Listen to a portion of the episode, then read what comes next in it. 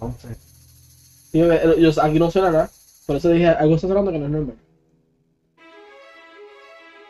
saludos gente, aquí Mac Díaz Rodríguez de Cine PR junto a Angelo, para una nueva edición de Cine PR presenta el resumen de la semana. Vamos a estar hablando del Comic Con Experience, que es el Comic Con que hacen en Brasil, que a mí me ha decepcionado mucho con lo que ha traído.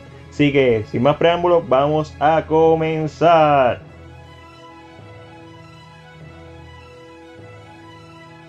Ángelo, vimos una de las mejores películas este año y es de Netflix. Netflix sigue botando la, ¿verdad? Botando la bola del parque y se trata de Marriage Story. Esta película sobre, es básicamente una película sobre un divorcio, pero es tan real, tan cruda y tu cara. A mí, a mí me encantó la película. yo siento que lo que hemos hablado en estos pasados días es que Netflix se está apuntando para los premios. Sí, la gran mayoría, hay, una gran parte de cosas que son de ellos que van para los premios. Class, eh, The Irishman, eh, ahora con Mary Story que se había rumorado, ¿sabes? Porque había estado en... Y realmente la película, Two como dice, Two Popes, que estábamos en la duda de si va a pasar o no. Pero- Salieron recientemente los Critics' Choice y por lo menos una nominación tiene.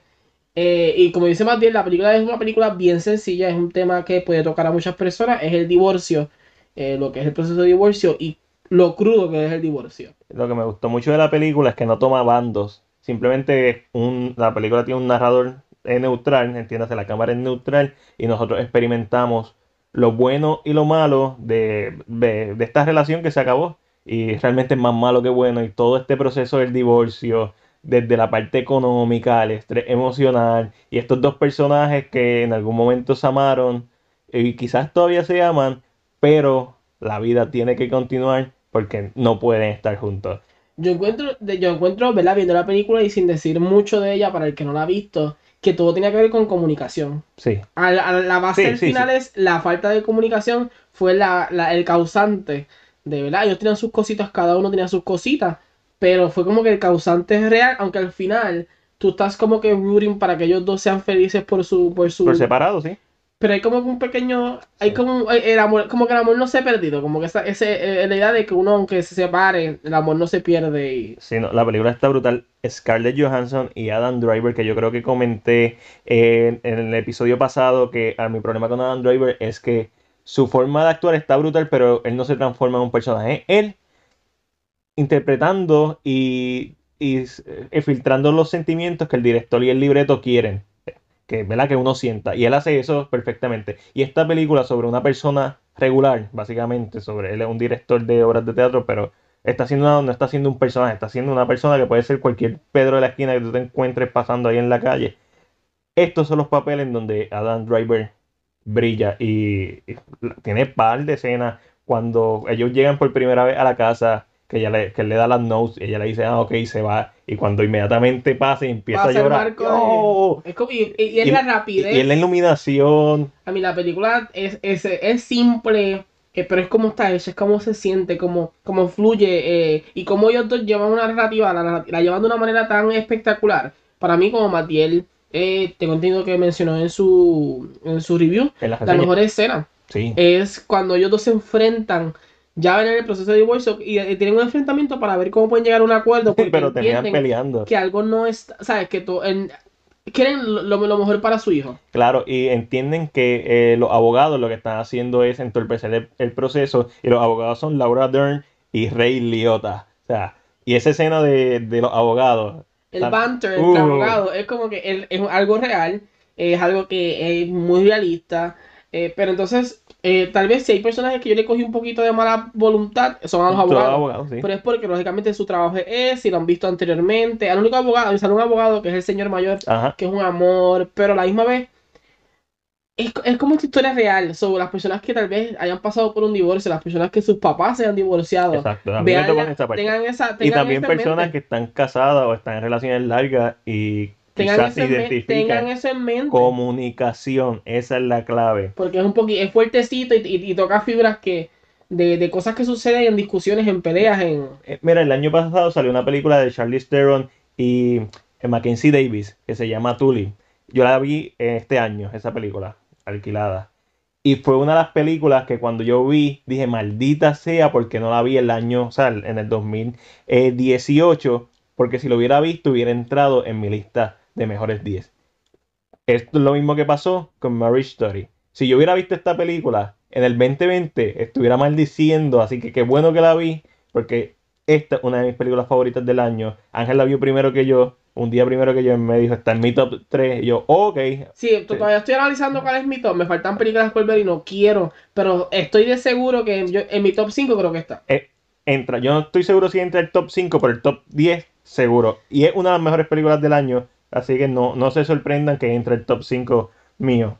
Pero además de eso, también vi, me invitaron, Sony Pictures me invitó al screen de Jumanji Next Level, la tercera entrega dentro de la franquicia Jumanji. Recuerden que la primera es la de Robin Williams, Welcome to the Jungle es la segunda, y esta es la continuación de Welcome to the Jungle, pero viene siendo la tercera de la franquicia.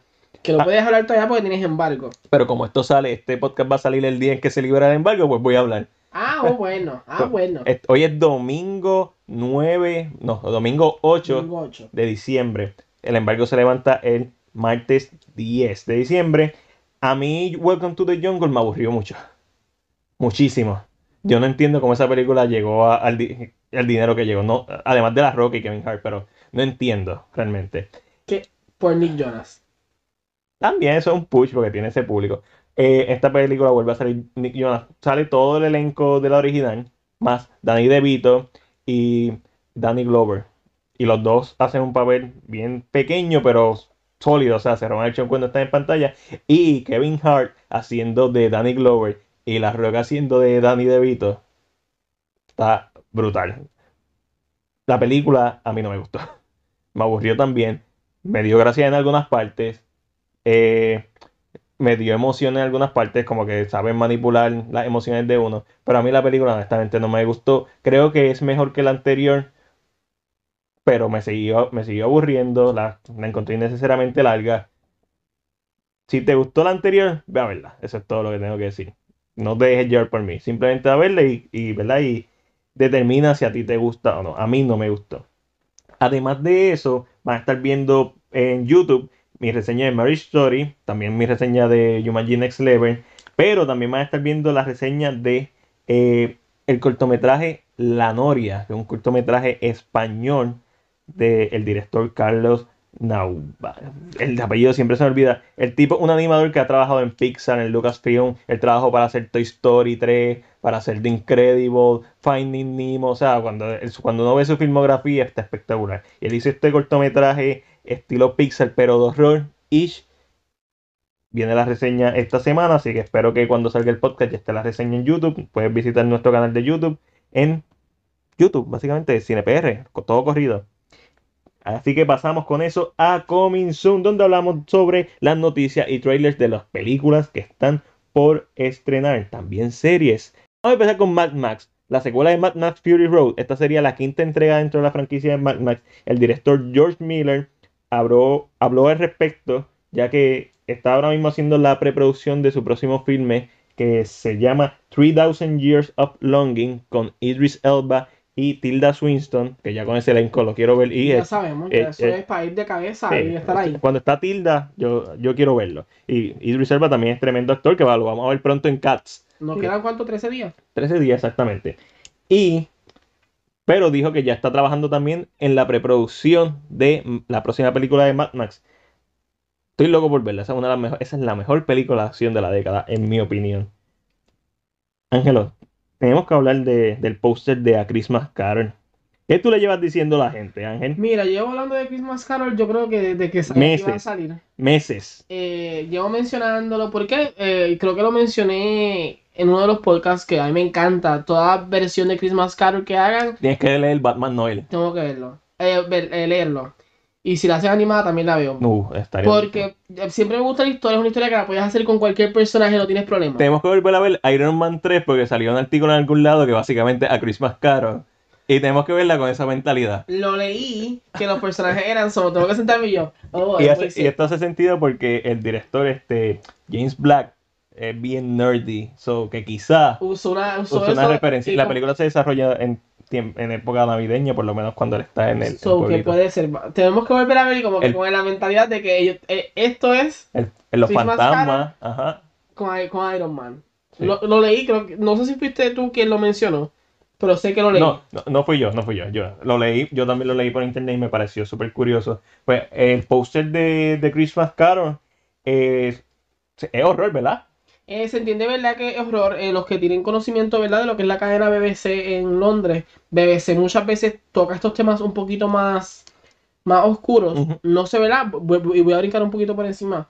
Esto, yo no sé si llegaste a ver el trailer de Drácula que te envié. No. El trailer de Drácula, ¿verdad? Los que tengan la oportunidad pueden poner Drácula BBC, es una serie que va a salir. Y literalmente es horror. Hay una escena que es, la toma es la uña y la uña se está partiendo. Oh, Es horror. BBC, si no me equivoco, no sería la primera vez que hace una serie de Drácula. Yo entiendo que Y ellos trabajan mucho como el, como el misterio. Ellos, eh, recuerden que estamos, eso es otra cultura, por tal razón, pues pueden usar eso. Pues Christmas Carol, como productor, el papi de Matt Diel, Tom Hardy, Ah, ¿verdad? Que esa es la de él, él es el, él es el productor. Papi Hardy. eh, pues es como que es, es este misterio sobre la historia, porque realmente si tú miras la historia, es una historia que puede dar miedo. O sea, es el, el temor a morir al final ese tipo de Pero cosas. obviamente cuando la gente piensa en Christmas Carol, piensa en Jim Carrey. Y piensa en la película, los muñequitos, porque hay muchas variaciones. Eh, llevo diciendo a Matiel, llevo hablando con amistades y tratando de decirle, miren la película, miren el trailer, está brutal, me encanta. Ahora que salió el póster, ahora todo el mundo. ¡Ah! Ah. Christmas Carol. Y yo ahí yo, yo se lo dije, pero no me quieren hacer caso nunca. Así que Pero es verdad, hay que- hay realmente que si no han visto el trailer, ya, ya salió. Eh, es con Guy Pearce. Nice. Ah, Andy, sí, sí. Andy Serkis es el fantasma del pasado. Eh, se dice que Tom Hardy tiene un, un role secreto hasta que no lo veamos. Si es secreto, no lo vamos a ver hasta que salga la serie. Él, él le pertenece a FX. Quien la tiene en Estados Unidos es FX, lo que significa que son es la misma gente que hace American Horror Story. Nice. So, me interesa, me interesa mucho. Va a salir ahora para el diciembre, eh, diciembre así que estoy en la espera de que salga. Esto debería ser una miniserie. eh, Tal vez cuatro episodios, tres episodios, Right. porque es que expandirla y extenderla mucho, a menos que quieras meterte mucho a la historia con los fantasmas y por cada episodio un fantasma, se puede hacer. Eh, y si quieres irte por el horror, mejor. Pero todavía. dos temporadas. Dos temporadas de No, serie. no, no, no lo imagino, ¿verdad? No. Es complicado. Vamos a seguir con las navidades, pero esta vez con uno de nuestros filmes favoritos del año pasado, The Christmas Chronicle. Cuando me refiero a favorito, no es que un peliculón, pero Pero, eh, como eh, película de Navidad. emoción. Sí, como película de Navidad está la película de Cole Russell, eh, en donde él es Santa Claus que tiró Netflix el año pasado. Oficialmente va a tener una secuela, Cole Russell y Goldie Hawn de regreso Quiero ver, realmente en la primera no vemos a Mrs. Claus. hasta La final. conocemos ahora, ¿verdad? Ahora en la, en la segunda. Y quiero ver esa, esa dinámica porque son esposos en la vida real. Si, tra- si transmite la misma dinámica de que se siente muy real la relación, o quiero ver más o menos qué va a pasar con esta historia. Me interesa mucho. Me da mucha pena que no la hayan tirado para este año. Pero este año tienen a Class. Exacto. So, creo que la idea era esa. O creo que se enfocaron también mucho en los premios. Ujú. Porque tienen Marriage Story. So, la empujaron para el 2020. Veremos a ver. Exacto. Y se- nos vamos a quedar en Netflix un ratito. ¿Por qué? Porque ya se oficializó que la tercera temporada de la serie de Sabrina es para enero 24, 2020. Eh, yo empecé a ver la serie, eh, la primera temporada, vi como tres o cuatro episodios. Estoy Eh, igual que tú. Eh, Hay muchas cosas que yo veo y yo no puedo estar dedicándome así.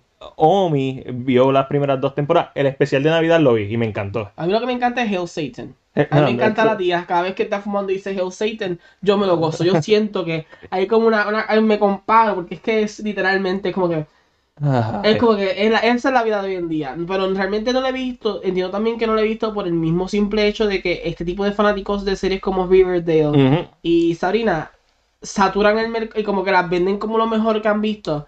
Y yo soy de las personas que cuando le, el le hype, hace, le hace falta mucho para ver. el hype, cuando Sí. el hype está, yo soy de las personas que como que eh, me echo para atrás y como que pasan tres años, ya la gente no está dando la serie y ahí entonces la veo, no tengo que escuchar a la gente diciendo, wow, tienes que ver, porque siento que eso a veces daña las experiencias. Claro, porque sube las expectativas y eso es verdad, in- definitivo. A mí la serie me parece que el primer episodio es espectacular y los demás eh, tiene el problema de la mayoría de las series, que se va bien episódico. Como que, ah, un nuevo villano es para este episodio, vamos a eliminarlo y después vamos para el otro y un poquito de historia. A mí me gustan las series, que, ¿verdad? Que son, que tienen una narrativa, aunque sean más cortas. Miren Breaking Bad, considerada una de las mejores series de la historia. ¿Por qué? porque no tiene fillers, básicamente. Esta serie de Sabrina, el primer episodio es importante para la historia, segundo, tercero, cuarto, no lo es. Y hablando de, de, de series que son filler, de Mandalorian, ya vi los primeros cuatro episodios.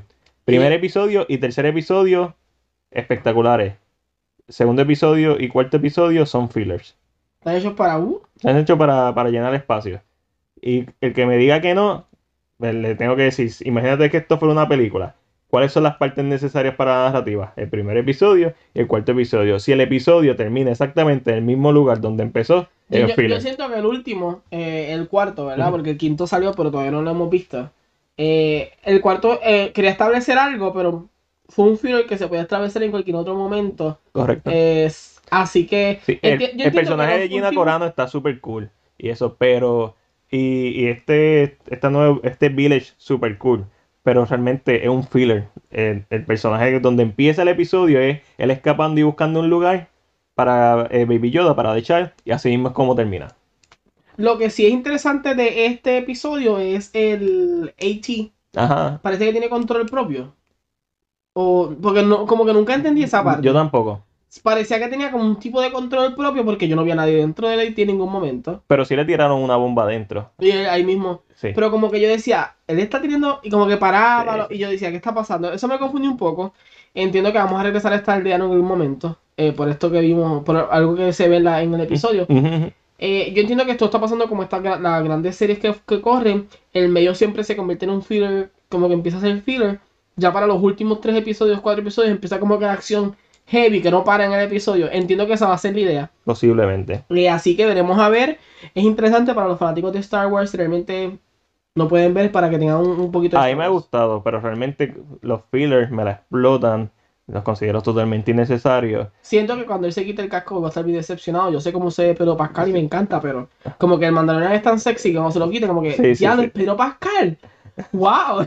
Ahorita vamos a hablar de Pedro Pascal que salió en el trailer de Wonder Woman 84, pero eso es al final del podcast. Ahora seguimos con Netflix con La Casa de Papel temporada 4. Ya tiene fecha de estreno oficialmente, es abril 3, 2020. Nunca la he visto. Yo tampoco, así que Solamente, solamente vi el funeral. Me encantan las actuaciones. Puede ser que me guste la serie cuando la vea, pero realmente no le he dedicado el tiempo. lo que a mí me han dicho de la temporada 3 es que se siente como que totalmente innecesaria. No es que sea mala, es que se siente como que ya, ahí es cuando la, tu- la tenía Netflix. Y se- aparentemente se nota. So, no me interesa. Pero una serie que sí me interesa, que es Netflix quien hizo esta segunda temporada, es You. No la he visto tampoco. Es buena. Esa la he visto. lo, gracioso de esto es que Matías no ve series y yo sí veo series, pero tampoco la he visto. Yo vi You. Yo vi You. You es como Dexter. ¿Pero crees que gusta una segunda temporada? ¿Te, te crees que hay material para una segunda temporada para que se sienta que Co- no perdió el ritmo? Como termina la primera temporada, sí. Eh, vimos el trailer, la serie va a empezar eh, en este mes, en diciembre, ya mismo, en diciembre 26, 2019. Eh, y va a estar en YouTube, así que va a estar disponible completa. Ahora está en Los Ángeles, si no me equivoco. Y se cambió el nombre, Joe. Ya no es Joe, ahora es Will. So que vamos a ver a Joe en un nuevo lugar, como terminó la, la temporada pasada, la primera temporada. Eso es lo que nos interesa, saber cómo terminó. ¿Cómo va a correr Sí, esta esta, serie? sobre este Stalker. Ujú. Y, Y entiendo que terminó eh, en, en en, ah, en viceversa. No, no viceversa. Termina, termina en un cliffhanger. Tienes que verla. E- Esa es de las que te recomiendo que veas. Pero una serie que tú sí ves. The Voice. The Boys. De diría que la mejor serie que salió este año. Bueno, todo depende, ¿verdad? Qué tipo de serie a la gente le guste. Pero series que empezaron su primera temporada este año, porque ya, ah, para mí How to Get Away with Murder sigue siendo estas series top. Pero que salió este año, siento que The Voice es una de las series que Amazon, ¿verdad? es una Amazon Original. Nice. Eh, y sacaron el- muy rápido, bastante rápido para este tipo de series que sa- sabes que esto sucede mucho. Eh, son series que son de por año. Y normalmente se tardan Netflix para sacar Exacto. un trailer, se tarda casi 6, 7, 8 meses. ujú. So que siento que fue un poquito rápido, pero entiendo que están usando eso, ese mismo hype, no lo pueden dejar perder No. porque si no la gente se les va a ir. Correcto. Eh, me interesa mucho porque es muy diferente a los cómics. Yo he estado leyendo los cómics, me encantan, pero es muy diferente. Eh, en lo que en los que vieron la serie, el cliffhanger de la- del último episodio. Los cómics están al garete. Exacto. Los cómics están fucking Pero el cliffhanger del último episodio me hace pensar en qué va a pasar con la serie, para qué camino va a tomar, qué Mm. va a suceder. Así que veremos a ver, me interesa mucho. eh, me hace falta Queen más, así que pronto.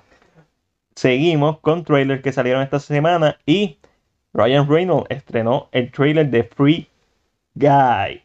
Mira, como le estaba diciendo a las amistades, eh, Ryan Reynolds haciendo de Ryan Reynolds otra vez. no eso, es que también alguien dijo, ah, diantre, ah, en un- estábamos en un lugar que dijeron que se veía porquería. ¿Verdad? Escuché como que, ah, qué mierda. Pero yo estoy, eh, primero, ahí tienen que tener muy claro que todo lo que va a salir de Fox en el 2020, todos son películas que Fox ya Mm. tenía que haber en preproducción, Exacto. grabado. Sí, ya- ya- Tal vez la única que, perdón que te conté, No, no, no. la única que yo creo que no se ha grabado y no ha empezado es de Last Duo, que es la de... La de Matt Damon y Ben ¿Y cómo Affleck. se llama el director? Ridley Scott no es. Con Ridley Scott. Pero es un proyecto que yo entiendo que tal vez Disney, Disney le tiene fe. mira, ¿sabes qué? Esto va a gustar, vamos. Pero todo lo demás, yo entiendo que todo lo demás tiene que estar en preproducción, tiene que estar grabando. Cuando tú ves un trailer como el de Call of the Wild, que es la de Harrison Ford, que se ve super Sabía que CGI, tenía que hacerlo. es como que tenemos que tirarlo porque si no vamos a perder. Ya, ya esto está hecho. Tenemos que, qué sé yo, invertir para Podemos hacer unos cambios si podemos, así, pero, o sea, esto tiene que salir. Free Guy sucede lo mismo. No me molesta el trailer, eh, sin embargo, diciendo, ¿verdad? Diciendo esto, no me molesta el trailer, se ve bien al garete. Eh, pero una de las cosas que más me gusta el trailer, y es el comienzo. Cuando dice, de los creadores de Beauty and the Beast, Aladino, Lion King, Twice. Es como que, ¿quién hizo esto? Porque la película es de porque la película es de Fox, pero como ahora Disney es dueño de Fox, eso es lo más brutal del trailer. Y como que Twice, como ellos mismos se relajan, que ellos son los que hacen Pero, pero este, este humor estilo Deadpool que, que realmente eso me gustó que lo hicieran, pero si la película hubiera sido con otra persona que no fuera Ryan Reynolds, No pueden me hacerlo. hubiera gust- a mí me hubiera gustado más. Pero el hecho de que sea Ryan Reynolds, ah, humor Deadpool. Y eso pues ya me, me está como que cansando el verlo haciendo lo mismo. De hecho, Six Underground, que también es de Netflix, se ve haciendo el de Ryan Reynolds, pero se ve una película de acción de Michael Bay chévere. distinta, así Se que ve- no se ve que en esa se ve como que muy contenta. Y para el que no sepa Free Guy sobre qué trata, él es un NPC en un juego. Él es un, un- uno de los personajes que tú ves en el juego y se da cuenta de que es un NPC en un juego. So, empieza a cambiar. Y el concepto, a mí siempre me han encantado las películas que, o las series como Reboot. Pero ¿sabes qué te debo decir? Que la gente cada que no me gustó, ¿sabes qué va y me dio? Y no es lo mismo porque aquí ya toca mucho nostalgia. Eh, Ready Player One. Ajá. En el simple hecho de que estás dentro de un juego, Ujú. me encanta cuando él se pone las gafas, que entiendo que las gafas son el Eh, jugador. eh, El jugador. Porque todo se ve como que diferente. Ahí es donde empieza a ver la vida. Y como que ve- y eso como que es interesante, pero me da mucho el vibe de Ready Player One en el aspecto de que en un juego todo es posible, un tipo de juego así que es free roam. So, eso me interesa mucho. Sí. Ah, si saldrá algún personaje de Disney, habrán añadido un personaje pequeñito en alguna esquina. Vamos a ver, tenemos que verla, hay que verla. Eh, yo no estoy muy emocionado por el trailer, pero el concepto es lo suficientemente bueno como para que la quiera ver. Y Ryan Reynolds estaba hablando de Six Underground, estaba se está celebrando el Comic Con Experience en Brasil y estaba, estaba promocionando la película de Netflix y la estaba describiendo y al final dijo básicamente esto es el Snyder Cut y la gente se, se paró a aplaudir porque todos queremos ver el Snyder Cut, pero no estamos todavía en el rincón de C, así que vamos pa- Pensé que íbamos a empezar a hablar otra vez del Snyder Cut. No, no, no. ya, eh, yo como que otra vez no. No, no, no, no, tranquilo. Hay Snyder Cut, hay noticias del Snyder Cut. Hay noticias. Hay leves, leves, leves. Leves noticias. Leves noticias. Pero eso lo dejamos para ahorita. Ahora vamos a hablar de algo que yo sé que tú quieres hablar, que es el spin-off de Aladdin. Qué mentiras son. Mentiras del diablo. Aladdin va a tener un spin-off con el príncipe Anders, que es el príncipe que le presentan a ella, que es bien torpe. Y a mí no me molesta un spin-off de nada. Obviamente porque Disney Plus necesita material original. Eh, el problema es cuando tiene el personaje de Aladdin, el actor que hace de Aladdin, que no consigue ni un guiso en un anuncio de carro. O sea, Eh, el problema es que, mira, el eh, y esto, ¿verdad? Esto no es nosotros hablando aquí a la... Es, es algo que está saliendo y que Sí, sí, sí. se ve. El problema es el timing. Mucha gente está... La gente no está tan molesta con que es un spin-off de él. Es el timing porque en esta misma semana eh, nosotros hablamos, sino que Sí, el mencionamos en el podcast pasado, eh, hablamos de que Mena, Mas- Mena Mos- Mosud, que es el nene que hace de Aladino, Ujú. en una entrevista dejó saber que como que pues, ¿sabes? No estaba teniendo audiciones o que tal vez no le estaban considerando. Eh, ¿verdad? El, el hecho de, eh, como que el hecho de que tal vez está en una película con un billón, él es el, el title character, por decirlo de esta manera. Eh, pues como que, ¿sabes? No, no estaba recibiendo ofertas hasta para las películas más malas, una B-movie, una película barata, o hasta para una porno. O sea, no estaba Sí, recibiendo. no no exacto. El punto es que no estás recibiendo. Entonces, en esta misma semana sale la noticia El timing es malísimo. y es como que el timing pinchó y la gente lo que hizo que- fue, en vez de tomarlo como que, ay, qué cool, tal vez no me interesaba, pero pues un spin-off lo puedo ver, la gente unió dos noticias y creó el- lo que, ¿sabes? Por lo menos Twitter, que es un hate world. ¿Sabes? Twitter, Pero Twitter Twitter es es- lo peor. Es como que eh, yo pienso que fue el timing. Yo hubiera esperado un poquito más. Aunque la misma noticia menso- menciona que Aladino 2 está, ¿verdad? Está en planes, están, Ok, ok, está ok. como que en el- Pero yo siento que si hubieran confirmado Mira, Aladino, Sí, definitivo. Lo que debieron confirmar fue Aladino y después el spin-off. esa, como que para que, porque con, el- el- a mí lo que me sorprende de esto y que siempre yo se lo menciono a Matilde es que Disney no es un nene haciendo estas cosas. No, Ellos saben cómo está la gente hoy en día, ellos saben cómo la gente reacciona. Como que yo, yo, eh, me, me hubiera fue, dicho, fue un mal movimiento. Yo, fue un mal ¿quién movimiento. hizo esto? ¿Quién tiró la noticia? Fue- ¿A que le meto en la cara? Lo que tienen que hacer es darle más importancia a Aladdin 2. Eso es lo que Al que- momento de confirmar a Latino 2, empujas la idea de que, ok, él, él tiene su trabajo seguro en su segunda parte. Ujú. Sí, poco a poco. Porque, ¿verdad? Como estaba diciendo, hay muchas razones por las cuales puede ser que no tenga audiciones. Él va a tener una serie ahora nueva que, si no me equivoco, es de Hulu. Ok. Pero la grabó antes de Aladino. Oh, wow. Entonces, la gente dice, no, él tiene una serie nueva. Pero la grabó antes antes. de Aladino. so- Entonces, estas son las... Entonces, y el problema aquí, y es como escuché de, de Campia, John Campia. y es que sería estúpido no pensarlo, porque realmente es muy cierto. Es racismo. Es el color de piel. racismo, Uno es blanco. Si, si es como que. Hay, hay, hay, hay que, o sea, uno no, puede tapar el sol con un dedo. Pueden ser mis razones, como, pero pues. Él, puede ser que nos- la- lo que estábamos hablando también en el podcast pasado cuando mencionamos esta noticia como tal. Hay películas de blanco, de negro, de chino, pero los latinos son los que tienen que ser las películas de latinos. Y él que tiene facciones egipcias. El mejor caso de eso que tú dices, ¿verdad? Facciones egipcias. Es Rami Malek. Al sol de hoy ya es un, ya es un está- actor que. establecido. Pero al principio Rami Malek de- decía que lo que le ofrecían eran solamente roles de terrorista. De... ¿Por qué? Porque era lo que realmente él- era el look. Lo que... Sí. Así que no sabemos por qué razón está sucediendo lo de Mena. Esperemos, ¿verdad? Que pronto tiene la Dino 2. Así que si llega el billón también, esperemos que eso le dé un poquito de push. Y, a lo la mejor- y serie, la serie que a lo mejor la grabó antes, pero a lo mejor cuando salga Tal vez le ven el, Le le ven ve- el material de. es verlo. Lo que Veremos a hay ver. que verlo. Yo siento que él debe estar en todos los estudios. Mira, en Warner- entrar a Warner Es- Bros. tocar puerta. Exacto. Entrar a Disney, tocar puerta Tocar- otra vez. Entrar a Fox, tocar tiene que ser un Samuel Jackson de la vida. Meterse en todos lados. Dame, dame. Yo lo que quiero es trabajar. Dame el papel que tú quieras, dame la porque. Es más, si quieres que haga un cambio, ah, lo que yo voy de cabeza. Esperemos a ver qué pasa. Y seguimos con los spin-offs. La directora Patty Jenkins anunció que está produciendo, ya va a ser productora de un spin-off de las Amazonas de Wonder Woman. ¿Dónde puñeta está Flash? Perdonen, gente, eso salió del corazón. Eh. Flash está en, en, en preproducción, Andy Muschietti. En preproducción, amigos, ya tienen The Trench. Ya tienen las Amazonas. Que no es que no me interese, a mí me encantan las Amazonas. Exacto que te estás Pero peleando. ¿dónde está Flash? Mira, El Ramiro James se cansa y dice, ¿sabes qué? No voy a actuar en estas esto". películas van a salir primero que Man of Steel 2. Dios mío, yo no sé. Yo entiendo lo que están haciendo. Están haciendo un, un world building. Building. Están creando un mundo. Pero me están creando un mundo que tal vez no me interese mucho. Porque si yo no voy a, ver- a ver The Trench más. Pero, no, te entiendo perfectamente, no. pero me parece muy interesante esta idea, me parece interesante al ser diferente esta idea de DC, de, ok, vamos a coger esta, esta parte de Aquaman, que es The Trench, que sale en los cómics, no es que se lo inventó James Wan, y vamos a hacer una película de horror alrededor de esto. Me parece brillante, porque le va a llamar The Trench y van a ser las mismas criaturas, ya tiene el diseño de eso, Pero hecho, ¿quién va a salir ahí? humanos. Deberían salir humanos y al final Aquaman salvando. Dice, I, I don't know. Entonces, Amazonas, ¿qué me vas a contar? La historia de ellas, me imagino. porque, cool. eh, a mí me encantó el, el- la parte que Hipólita habla de ellas y cuenta de la historia, que sé. Me encantaría mucho eso. Que tocara, lógicamente, si vemos a Hipólita y vemos a Antío, Antíope, si la volvemos a ver, me encantaría. Eh, que en el trailer yo pienso que ya sale, Antíope. Te digo ya mismo dónde, pero eso lo hablamos cuando lleguemos al trailer, ok, me adelanté. Ok, ok, ok, ok. Pero siento que en mi problema con Do- eh, Warner Bros. es este. La gente está pidiendo Man of Steel, la gente está pidiendo Green Lantern, la gente está pidiendo Flash. Yo entiendo que pueden vender con estas dos, con esto, estas historias, pero ¿dónde están? O sea, ellos quieren un work, ellos quieren, ellos quieren un mejor Justice League. Vamos a decirlo así. Pero mira, mira esto. Ellos quieren Eh, el eh, Snyder eh, Cut. ellos, ellos lo primero que querían era ser Marvel.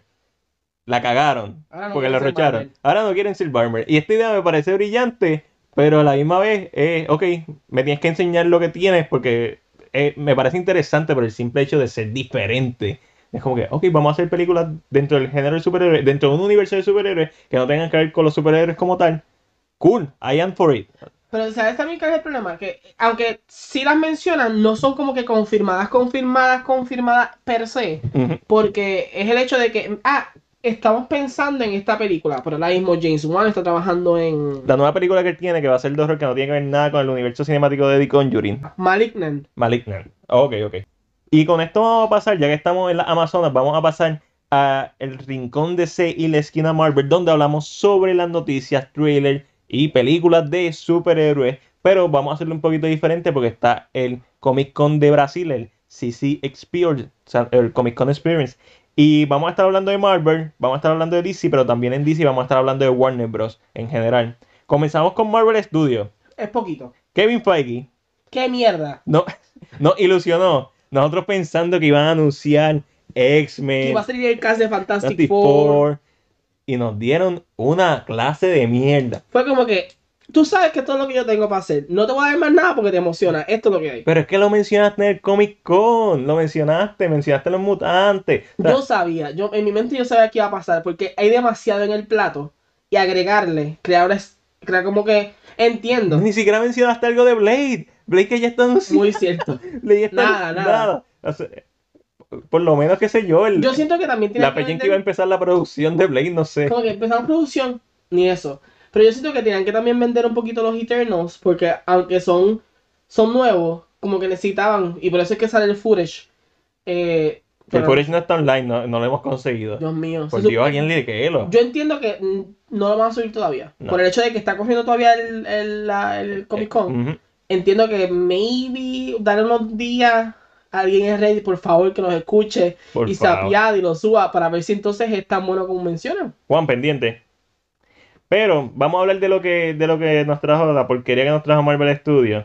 Y es. Ah, y DC que no se vista que no va. También está bien porquería lo que trajo DC. Por lo- Eh, La gente, oh my god, confirmaron Shazam 2 y Aquaman. Ajá. Ajá. Eso se sabía. Si no lo hacían, de verdad que son unos morones, pero. Porque Aquaman hizo un billón de dólares y Shazam es una de las películas más exitosas del el DCU. so. Pero el punto es. Dos imágenes nuevas de la serie Falcon y The Winter Que Soldier. parece que estoy viendo un episodio de la Order. Correcto. No me molesta, pero. Eh, primera imagen oficial de WandaVision. Me refiero a fotos porque ya había Me gusta, me gusta. Me gusta en los 50, cool, en blanco y negro.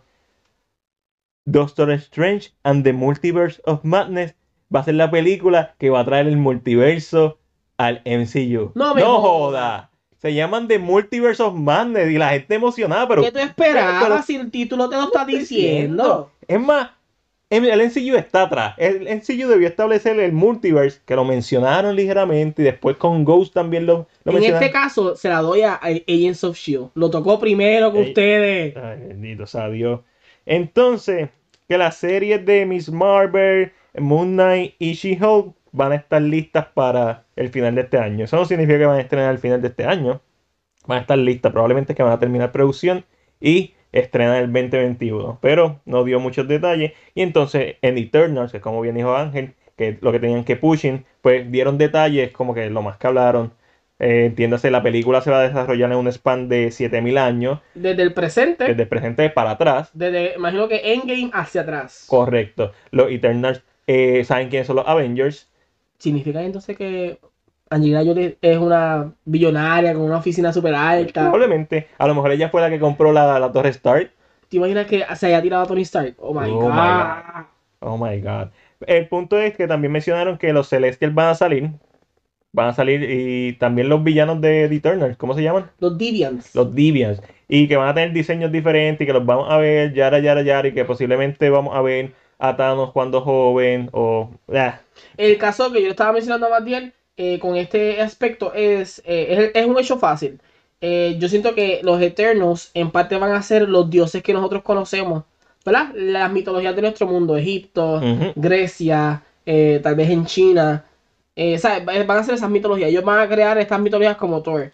Y por tal razón, en- me da la impresión que puede ser que suceda, puede ser que no. Si pasa, lo dije yo primero. Nice. Pero me da la impresión que vamos a ver Egipto en un momento dado y ahí vamos a ver entonces Apocalipsis. Tal vez no Apocalipsis en todo su poder, pero sí, ¿cómo se llama Martín? No me sé el nombre de él. Aska, whatever. Axnasu, Merasu. Axnanu, algo así, whatever. No, ¿Qué? gente, no, no sabemos. Estamos diciendo cualquier disparate, no, no empiecen a decir, no, lo dijiste mal, sabemos que lo estamos diciendo mal. Pero que lo presenten entonces ahí y lógicamente es un, un pequeño como que, ok, Es, un, es, un, es un- una gotita para establecer a los mutantes. Esa, si esa es la idea. Lo- los Eternals es el mejor, la mejor forma de establecer a los mutantes.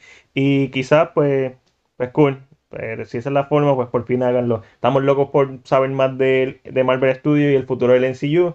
Pensábamos, yo pensaba que iban a dar más detalles, por ejemplo, de Blade, de cosas que ya fueran Yo anunciadas. pensaba que yo iba a ver un trailer de Wanda ya. Sí, pero, pero no. Realmente, mentira, no de Wanda. Yo pensaba que iba a haber un trailer ya de, Win, eh, De Falcon, Falcon. porque Sí, eso, que- tiene que estar en- eso ya tiene que estar casi a finales. Sí, ya. exacto. Pero no, na- nada de eso. Así que vamos a pasar al rincón DC. Que Eh, también estuvo flojo. flojo, flojo. Warner, Warner Bros. en general, pues ok, pero DC estuvo flojo sin contar Wonder Woman. Pero vamos ya mismo a eso. Birds of Prey tuvo el jueves, creo que fue, que tuvo su gran día. eh, salieron los posters. Me imagino que salió footage allá. No hemos visto footage online ni nada por el estilo. Un póster súper bello. Hay que dársela a DC. Los pósters de DC siempre han sido muy superiores a los de eh, Marvel en cuanto a películas. No importa la calidad de las películas, pero los pósters como tal siempre han sido muy superior. Y Ángel, tú eres el que sabe mucho de historia de pintores.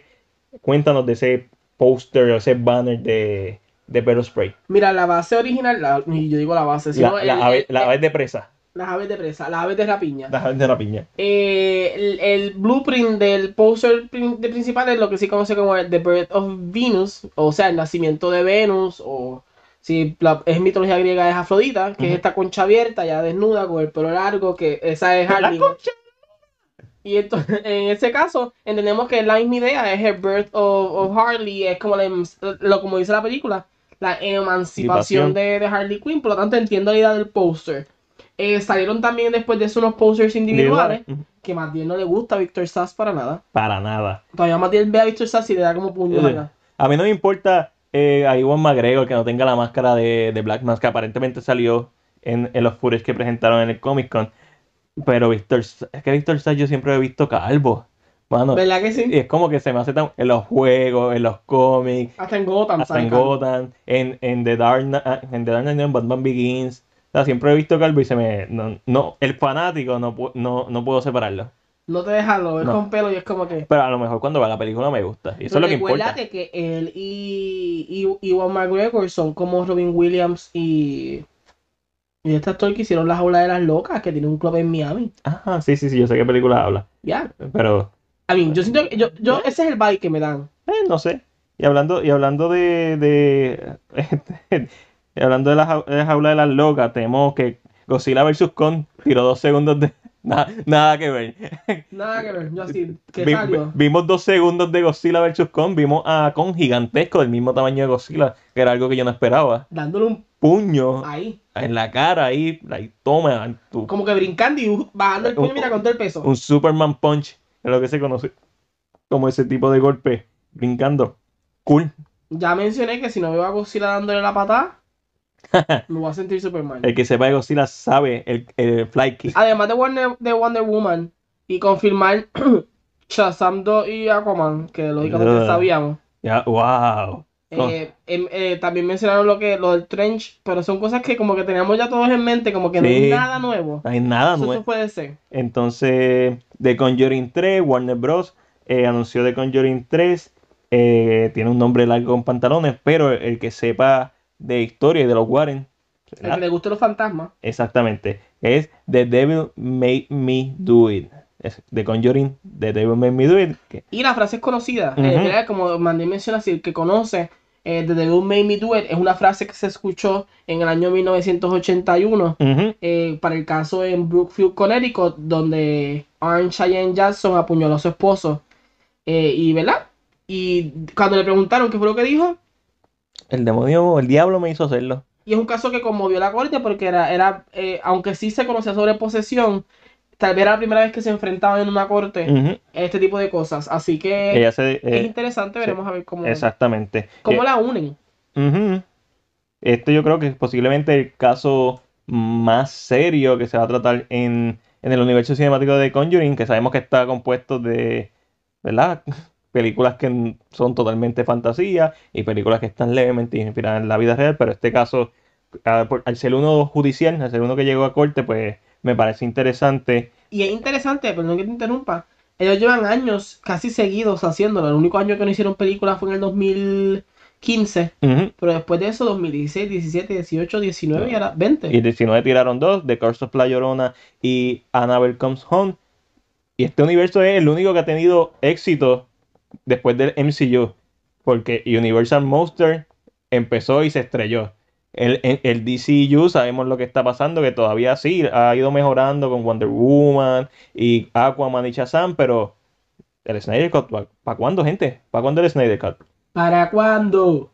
Entonces, antes de ir a Wonder Woman 84 y el trailer, tenemos que Joker fue nominada a- en los Critics' Choice Awards, tiene siete nominaciones. Eso incluye mejor cinematografía, eh, mejor actuación, me- mejor vestuario y un par de cositas más. Creo que mejor edición, pero estoy ya ahí, estoy sacándomela de la manga. Cool, eso se sabía, los Critics' Choice Awards. Esto, ah, lean la lista, búsquenla en Google. Una lista grande, pero muy interesante que le estaba mencionando a Matiel. Es uno de los premios que le da honor a películas de acción, de, de género. de género, lo que no hacen otras personas. Y, y- y que venga de los críticos realmente le da un peso porque son, ¿verdad? Eh, eh, son ellos quienes realmente mueven muchas, muchas veces las películas. Y así que entiendo que esto se debe hacer. Yo entiendo que los Oscars deben sacársela del culo. La verdad. Y, de, y como que, aunque se hacen eh, eh, categorías que no las presenten, Sí, no sí. tienes que presentarlas, pero darle honor a las películas de género porque las estás dejando pasar solamente porque son de género. Exactamente. Eso lo hemos visto con mucho con las películas de horror.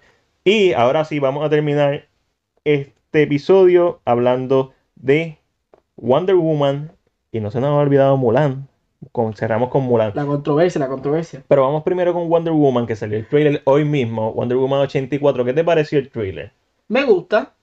Debo ser sincero, se lo dije ya a, uno, a, ¿verdad? a Noel Bellacoso, eh, Noel Bellacón, ¿cómo es Martín? Bellacoso. eh, ¿No es el bellaco? Eh, a nuestro pana. Y le estaba mencionando que la música no me cuadra con lo que estoy viendo. No. Y no es que sea malo, pero el trailer se siente muy serio Y la y música la se- música no cuadra. muy hype.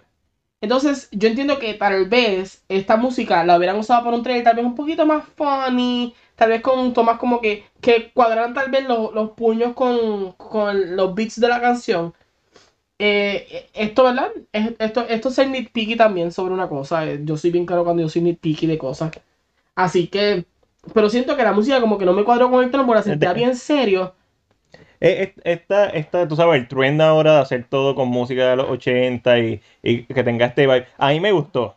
Entiendo perfectamente lo que estás diciendo de la música. Ah, y a mí me, y lo- a- vuelvo, a mí me gustó el trailer. Es que cuando empieza la música, Hay que- momentos que se siente off, como, ah, pero se siente más brillante la película en cuanto a su, su paleta de colores que Wonder Woman, obviamente, porque Wonder Woman viene de, de Zack Snyder también, es un poquito más opaca los colores, pero más brillante también porque se desarrolla en los 80. Vemos un mall, vemos al personaje de Pedro Pascal, este, eh, vemos a Matiel, como, per- perdona que interrumpa a Matiel, pero lo del mall, como Matiel dice, ya, ya lo hizo Stranger Things le tiró adelante y Stranger Things también se desarrolla básicamente en esa misma época, 85 por ahí. O sea, que hace sentido esto, pero a la misma vez siento que no vi nada nuevo, no sale Cheetah. Estábamos especulando cuándo vamos a ver la Cheetah, posiblemente en el último acto o en una escena post crédito estilo eh, Black Manta, que lo van a dejar quizás, porque te lo dijiste tú, quizás lo dejan para una tercera entrega. Siento que puede pasar, siento que eh, existe la gran posibilidad de que si Cheetah no no, tal vez vemos la transformación, la vemos llegar a hacer a Cheetah aquí, pero tal vez en una escena post crédito vemos a Wonder Woman en el tiempo real Cheetah haciendo un escante y se enfrentan de momento, como para dejarlo. Puede ser, tal vez estoy pidiendo mucho. O el- mi, lo que yo pienso que va a pasar es que va a ser estilo de Incredible Hulk, que vamos a ver la Cheetah adquirir sus superpoderes y va a querer, y va a ser, quizás se enfrenta a Wonder Woman y no la venza y va a querer más y entonces ahí es cuando se va over the top, es que se transforma en, en Cheetah estilo Abomination. Es que ya tenía un suero de super soldado, pero se mete más todavía. Soy el cuerpo... Y básicamente, So, ¿tú, tú entiendes que la historia no va a ser igual que la original? Mm, ¿en qué sentido? Ella, Chita se convierte en Chita porque Ah, va, ok, ok. va Eh, a un. Ella, como arqueóloga, Ajá. va. Pero esto cambia, lógicamente, en las historias. Pero eh, va a un lugar donde está este tipo que es el hombre. Se me olvidó el nombre, perdónenme, No. pero no me sé el nombre. Eh, y es él quien la coge como esposa y la obliga a ser Chita. Y de ahí nace el odio por Wonder Woman, porque Wonder Woman nunca la. Siendo su amiga, como que nunca la protegió. Pero entiendo que aquí lo que estaba hablando también es que la fantasía en, en Wonder Woman como que se la quitaron un poco cuando decidieron sacar los dioses. Al Sí. momento que sacaste como que los dioses como que no vamos a tenerlo, vamos a, a, a strip them out. Yo siempre he tenido esta teoría que viene de Man of Steel. eh, cuando eh, Clark descubre la nave, o descubren la nave eh, al principio de Man of Steel, mencionan que es 2000 años vieja, una nave de 2000 años vieja, y cuando él entra, o, o quizás más, quizás más años, 5000, no sé, no sé la fecha, pero son miles de años que llegó la nave, que ya por eso lo identifican por el, el, grosor del hielo. Y cuando Clark entra a la nave, hay un pop que está vacío. Yo siempre he pensado que eso es eh, Cara en este universo del DCU. Y que es Cara quien, al tener hijos con humanos, es que salen los dioses del Olimpo en este, en este. Por eso es que hay superhéroes y hay. Y metahumanos. Eh, pero eso es una teoría totalmente mía. ¿Y qué piensas del regreso de Steve? Pues mira, en el trailer se toca como bien simple. Ay, regresó Steve, wow. No me cuadra. No, yo pienso que es Pedro Pascal, el personaje de Pedro Pascal, Haciéndole un mindfuck. haciéndole un mindfuck a Wonder Woman. Haciéndole creer que Ajá. es él.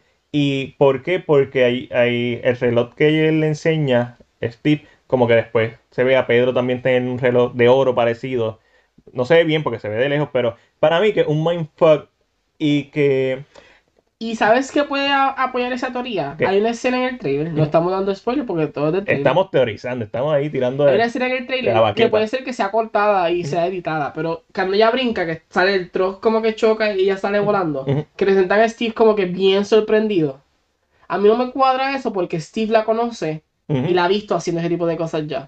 ¿Por qué te sorprende tanto verla en el aire? Exacto. Y él tiene una cara, y si, eh, si vuelven a ver el trailer, su cara es como que Holy es, shit. es un asombro que es nuevo, es como que, como que es un asombro virgen, por decirlo Sí. así. So, me da la impresión que sí, sí puede ser este El personaje de Pedro Maxwell Lord. Exacto. Lógicamente nunca lo había visto en persona y te sorprende. Puede pasar. Pero también, ahora que tú mencionas a Steve, hay algo que no me cuadra en el trailer. Mucha gente me dice, Ángel, está haciendo nitpicky con el trailer y esto no cuadra. En la escena final del trailer, que ya sale con su. Con el armor. con el armor, el pelo es negro, negro, negro. ¿A qué me refiero negro? No es como el de ella, ella tiene pelo oscuro. Pero si tú miras tomas de Wonder Woman en el mismo trailer, hay, hay como un, un- cuando el sol le da, se ve como, hay como un lighting, hay como, si lo miras, se ve negro, muy negro, y tiene un liner en el ojo bien oscuro. No sé si es que me está dando la impresión que en ese momento la está controlando Maxwell Lord. Y la está haciendo pelear tal vez con eh, soldados del gobierno. ¿O qué está pasando? Yo creo que simplemente es de noche. ¿Tú crees que eso? Sí. Es que se ve muy... os- Es que, Eh, miren el trailer, yo cuando terminemos te lo voy a enseñar. Sí, vamos a buscarle pero más. es bien... Es tan negro que parece peluca. Así de negro se ve. Pe- Pero también hay unas escenas que parece peluca. Y no pero sé- a lo mejor solo es Stone. Alguien me mencionó y me dijo, ah, pero puede decir que eso es el presente y que ya tenga el pelo negro, negro en el presente. Pero me- no me cuadra que me brinques la película en el presente. Porque como que partes la película en dos y como que me dañas un poquito la... Sí, sí, el, el, el ritmo So, no narrativo. sé, puede ser que sea yo que escogí una peluca mala o algo pasó y... It could be that, Y bueno. ya la escena en donde Steve, Steve, iba a decir Steve Rogers, que básicamente lo puedo decir, es Steve Trevor, si no me equivoco. Steve Trevor. Steve Trevor es básicamente lo mismo que Steve Rogers, porque esta película es básicamente de Winter Soldier, vamos a hablar claro. Él está mirando y ve un zafacón y ya hay memes de eso, del zafacón, y Wonder Woman le dice, Diana le dice, ah, eso solamente un trash can. Eh, me gustó el trailer, quiero verla, estoy loco por verla. A mí me hubiera encantado ver que Wonder Woman 2 se desarrollara en la Segunda Guerra Mundial, porque también está la doctora esta que sobrevivió en la... Doctor Veneno. Doctor Veneno, o sea, Doctor Boyfriend. Dusty Person, eh, sobrevivió eh, y me hubiera gustado también porque una de las cosas divertidas de Wonder Woman es que al final Ares, ¿verdad? El dios de la guerra le dice como que eh, yo, sola, yo no soy el que hace la guerra, yo solamente susurro. Y, Sí, ellos solo- eso puede ser una influencia. ajá, y, y el hecho de que sepamos que históricamente después de la Primera Guerra Mundial viene la Segunda Guerra Mundial, que fue mucho peor, hubiera sido para mí súper interesante eh, el, el, el- presentarnos cómo moralmente el personaje de Diana se va retirando poco a poco de los humanos y esto es lo que hace sentido ya en Batman v Superman y en Justice League, que no la hemos visto todavía, pero Justice League de Zack Snyder y también de la misma Wonder Woman que ella se haya retirado, entonces hace sentido el diálogo de Batman, es decirle, y si tú llevas aquí desde tanto tiempo porque no te hemos visto y ella le dice, yo he aparecido cuando me han necesitado. Y otra de las cosas que creo es que ella va a descubrir que ese no es Steve al ver una foto o un video y por eso es que la foto de, ellos de la Primera Guerra Mundial que les da a Batman es tan importante. Como que deberían mantener esa relevancia, deberían, a pesar de que ellos se quieren desconectar, no, no deberían totalmente desconectar al universo porque los eventos ya pasaron. Pero, pero yo creo que con eso estamos. Vamos con el trailer de Mulan. A mí me encantó el trailer menos la bruja. Ángelo. Bueno, el trailer de Mulan me gustó mucho, me gustó mucho, me gustó que no lo tuvieron miedo, que decidieron irse por algo diferente. Eh, sabemos que Lion King, eh, hacer una historia igual, igual. daña la película o, le quita a, la película. Entiendo que, eh, como habíamos mencionado hace mucho tiempo, cuando sabemos que Mulan en este podcast, les había dicho que está basado en el poema de Fa Mulan y no en la película. y se ve así, se siente muy cultural. Es una canción por cierto. Una un, un, poema canción. exactamente. Como, como este tipo de. estas baladas de. se llama bala o oh, Estas baladas de guerra, lo que se conoce como baladas de guerra. Sí, que para ese tiempo se lo que cantaban la historia. Exactamente. Eh, y, y, se ve, y el que conozca o vea películas, ¿verdad? Que pertenezcan a China o que sean de China, saben que el trailer se ve como China. Estas películas que la fantasía está tocando, hay realidad, pero hay fantasía envuelta en la película. Eh, las brujas son, son temas. Yo mencioné que puede hacer una Wu lo que se conoce como un chamán. Eh, mira, en la última película que pegó de China aquí, que fue 47 Running, que es una basura de película, y a todo el mundo le gusta porque sale Keanu Reeves, pero si uno lee la historia de los, de los 47 eh, Running y ve cualquier otra película de 47 Running, se da cuenta que esta película es una basura eh, fantasía. También hay una bruja. Y esto es bien normal. Es como la idea de que los reyes, ¿verdad? Las dinastías tenían siempre alguien que sabía un poquito más. pero, ¿qué me gusta del trailer que te lo mencioné? Uno, la orquestación, ¿se dice esa palabra? La orquestación de Reflection, que es una canción de Mulan. Yo creo que se encerró las lágrimas, porque es la emoción del momento. Eh, otra cosita, eh, me encanta mucho la escena en que la bruja está frente a Mulan y le deja saber, no sabes lo que te van a hacer cuando se enteren. ¿Qué significa esto? Que ella no va a decirle a nadie lo que ella sabe. O, Por ser mujer. O sea, es como que, y lógicamente la gente va a decir, ah, que están tocando el tema del feminismo. Recuerden que Disney para poder hacer una nueva película. Pero esta película, y esto es algo que tú has dicho una y otra vez, Disney se está encargando con estos remakes de arreglar las cosas que hizo mal en las otras películas, las cosas sociales. Lo vimos en, en Aladdin, con Jasmine le dieron... Ya, eh, Aladdin en la animación es una basura, el personaje de Jasmine es la reina, es la princesa que, necesita ser salvada. En la película nueva tiene, tiene, su, tiene su arco de historia. Y qué mejor película que para establecer feminismo que Mulan. Y tienen que pensar en el feminismo como eh, el ideal original del feminismo, no el feminismo tóxico. eso tiene un nombre, eso tiene, es como machismo, femicismo. exactamente. Es la misma, la misma idea. O sea, eh, son movimientos muy distintos. Que no, no puedes pensar en feminismo y pensar eh, en, en, que quieren aplastar a los hombres. No, feminismo si el personaje es mujer y tiene protagonismo. Mulan es la historia perfecta para hacerla. Mulan es la historia perfecta para hacerla algo que yo quiero ver es cómo trabajan y si lo trabajan en el arco de historia del general enamorándose de Mulan siendo hombre. Mm, yo creo que el personaje no está. ¿Verdad que no? Este, o que no lo van a tocar de esa manera. O sea, lo van a dejar como más. O sea, que. Nada, está Mulan, que cool. Pero no sé. Pero a lo, mejor no lo necesita porque se, ah, se puede concentrar mucho en, en, en, lo que ella, ella elevándose como mujer, como guerrera y volviendo a su casa. Eh, algo que me gustó mucho, mucho del trailer es que no me hizo falta mucho. Tengan en cuenta que yo no tengo yo no he visto Mulan. La última vez que la vi, la escuché básicamente, que fue en el, evento de Doctor Bizarro, pues estaba pendiente otras cosas que, que no hay una nostalgia. So, hasta cierto punto yo soy la persona ideal para decir esto porque soy objetivo. Pero lo gracioso de esto es que mucho recibió mucha crítica. Ah, cuando tú miras los números de Mulan cuando en el cine, no tuvo los mejores números tampoco eh, para su momento. Y y mucha gente de China la criticó.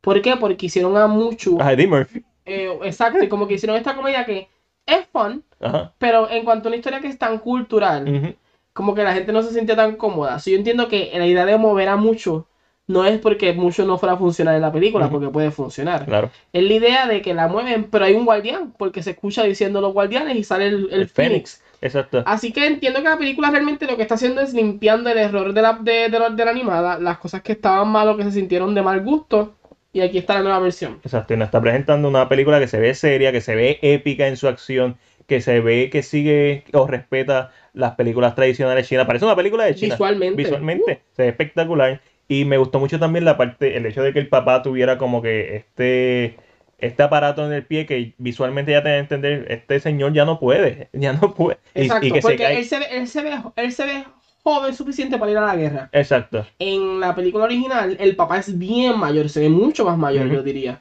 en lo que es el- la animada. So, entiendo que en- a base de esto, como que ponerle esto, esta visual, y como el comandante lo mira y le dice, tú puedes. ¿Sabes? Como que está, no es que como que ah, tienes que hacerlo obligatoriamente.